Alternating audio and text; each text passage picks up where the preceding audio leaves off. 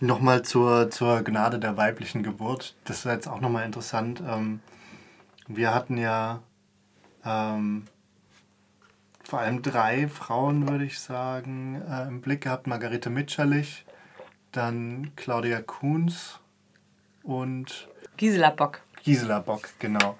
Margarete Mitscherlich als die wahrscheinlich bekanntere von den dreien. Ähm, hatte ja mit der friedfertigen Frau damals diese psychoanalytische Begründung für Betätigung von Frauen im NS geschrieben. Kam, kam die da wirklich als friedfertig weg? Also, ich hatte ursprünglich vorher den Eindruck, ich hatte vorher immer gedacht, bei Margarete Mitscherlich wird ein Bild gezeichnet von Frauen im NS, als hätten die da überhaupt nichts verbrochen. Aber die Sachen, von denen wir jetzt gesprochen haben, die weisen ja in eine ganz andere Richtung. Ähm, also was mir da vor allem hängen geblieben ist bei Margarete Mitscherlich war, dass sie die, den weiblichen Antisemitismus eben ähm, damit erklärt, dass die Frau, also eben psychoanalytisch erklärt, dass die Frau irgendwie aus Angst vor Liebesverlust ähm, praktisch die Aggression des Mannes und den Antisemitismus des Mannes, und das ist nämlich der eigentliche Antisemitismus, den kann in ihren Augen nur der Mann haben, wegen der Aggression und Penisneid und all dem psychoanalytischen ähm, Begriffen, die da auch mitfallen. Genau, und dass die Frau gar keinen eigenen Antisemitismus entwickeln kann. Und sie erklärt es auf jeden Fall damit, dass die Frau das halt rein aus, tatsächlich würde ich sagen, ähm, hat sie da so eine gewisse äh, Mittät, wenn dann Mitläuferinnen-These, ähm, die sie damit vorantreibt. Das ist kein eigener Antisemitismus, den die Frauen dort haben in ihren Augen. So ist so das Starke, was ich daraus mitgenommen habe, was ich für eben höchst problematisch und ich finde es auch irgendwie sexistisch. Also, auf, also es ist halt total differenzfeministisch argumentiert und ja, ich finde es auch Frauen da so aus der Schuld zu nehmen, für halte ich für. Ja, und Quatsch. nicht nur das, sondern sie ja dann auch gleich wieder in dieses gleiche alte Rollenbild zu drängen. So, die Frauen machen ja nur mit und folgen dem Mann. Ja.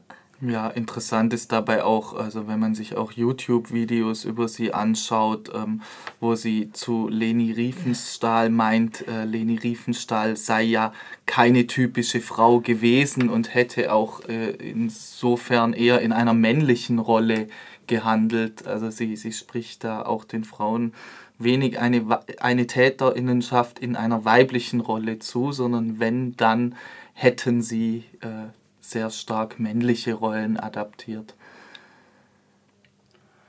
Ja, stimmt. Da sagt sie ja, eigentlich ist Leni Riefenstahl ein Mann, hat sie, glaube ich, so ja. gesagt. Genau.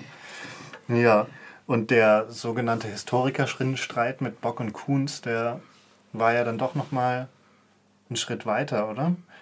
Also ich äh, fange einfach mal an mit, äh, was, ähm, ich glaube, Kuhns hat ja eigentlich fast genau das Gegenteil getan, wenn ich mich recht erinnere. Sie ähm, äh, spricht ja dann davon, dass äh, Frauen eine ganz spezifische weibliche also Schuld haben in ihrer Rolle als Frau, haben sie eine ganz spezifische Frauenschuld und äh, benennt sie gerade so explizit als Täterinnen auch.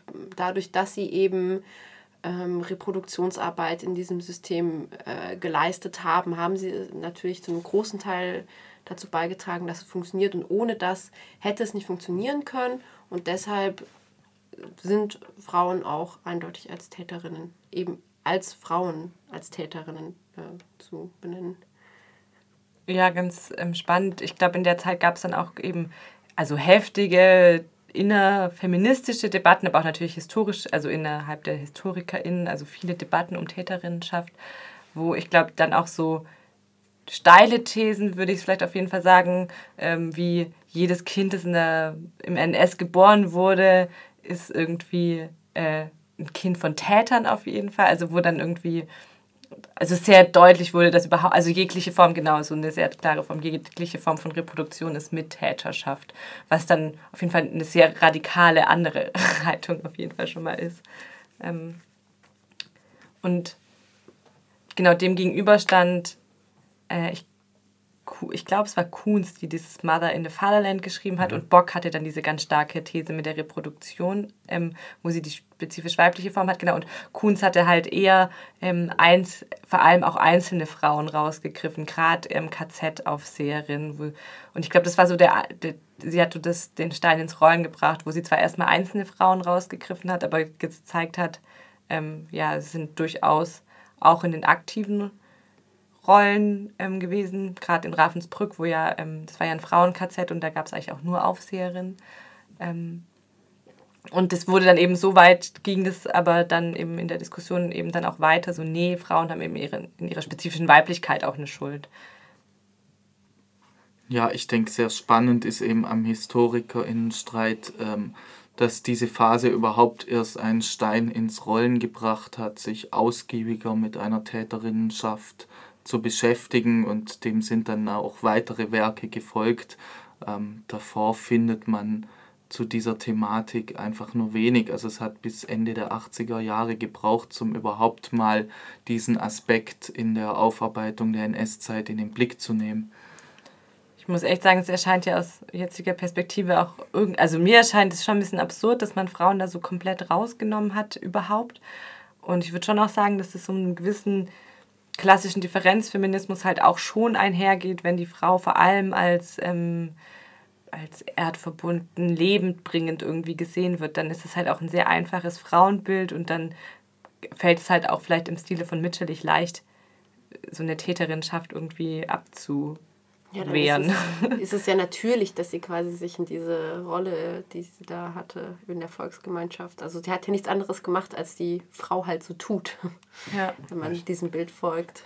Weil ich da mitterlich, glaube ich, ein bisschen in Schutz nehmen würde. Also sie ist ja jetzt keine, sie ist jetzt keine ESO-Differenzfeministin, die irgendwie ähm, möglichst viel Zeit im Wald zubringt, sondern hat ja schon versucht, mit einer psychoanalytischen Herangehensweise äh, da ähm, eine Begründung zu bringen, ist ja auch eine Form einer materialistischen Analyse, könnte man sagen, würde ich schon sagen. Es ist bei ihr ja auch eine, eine psychologische Realität, aber nicht ähm, ein Essentialismus, der jetzt ganz zwangsläufig so sein müsste. So habe ich es verstanden.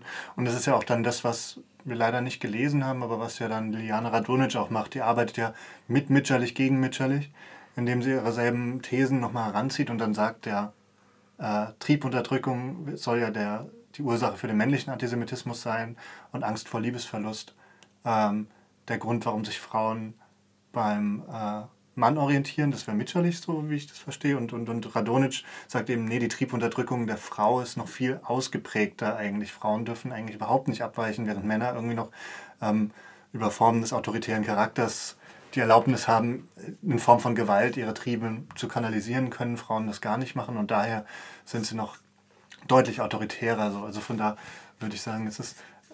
Ich, so, ja. Also da hast du auf jeden Fall recht. Ich glaube nur, dass man, das war ja auch, was wir auch diskutiert hatten, dass jede Theorie nur so stark ist wie die Person, die sie halt auch ähm, mit ihr arbeitet und dass man halt immer Vorannahmen hat und dass keine, also dass eine Theorie äh, nicht objektiv genutzt werden kann, nämlich mit der gleichen, mit dem gleichen theoretischen Ansatz wie der Psychoanalyse kommen zwei komplett andere ähm, Thesen eigentlich am Ende bei raus. Und da würde ich halt auch sagen, ja, da ist Mitterlich vielleicht in einem differenzfeministischen, ähm, zu einer differenzfeministischen Zeit geprägt worden und sie hat wegen, deswegen schon ein gewisses Frauenbild, das sie dann mit Psychoanalyse irgendwie erklären kann. Und Radonic ist dann vielleicht in einer anderen Zeit, wo die Diskussionen schon waren, ähm, geprägt und kann das dann halt auch äh, damit arbeiten. Also ich glaube, das zeigt eigentlich mehr als deutlich, dass Theorien nie äh, die Theorie kann stark sein, aber es sind immer noch die Menschen, die sie irgendwie auch ähm, verwenden. Und das zeigt sich daran. Ähm, ich hatte gerade noch einen Punkt, den ich sehr interessant fand. Dass es wurde ja auch als typisch weiblich oder typische Frauenrolle im NS, dass sie mit Denunzi Denunziation gearbeitet haben, Frauen. Ähm, und das könnte man ja wiederum halt auch damit erklären, dass äh, Frauen nicht in der aktiven, also die Triebe so sehr unterdrücken, weil sie halt auch nicht in der aktiven Rolle sein können und ihren Antisemitismus dann halt zum Beispiel dahingehend ausleben, dass sie dann auch noch ähm, auch denunzieren. Das sollen Frauen anscheinend deutlich stärker gewesen sein. Ich, ich meine, das war mal die These, aber dann wurde doch durch irgendwelche Statistiken gezeigt, dass es sogar nur ein Drittel der, also der Leute, die denunziert Ah. haben, tatsächlich auch Frauen war, dass das wi- wieder auch nur so durch vielleicht auch späteres, ähm, nach dem NS äh, noch geprägtes Rollenbild da eben drauf projiziert ja, wurde. erri- ja, du hast recht, ich glaube, das stimmt, ja. Ja, ist voll spannend, weil man halt wirklich merkt, so die, je nachdem, mit welchem Background man gerade kommt, sieht man Sachen stärker oder weniger stark. Ich glaube, das was, was man merkt, wenn man historisch dann, wie wir es jetzt gemacht haben, arbeitet, dann waren die Texte immer ein bisschen anders, je nachdem, aus welcher Perspektive gerade gesprochen wurde, war schon mein Eindruck, ja.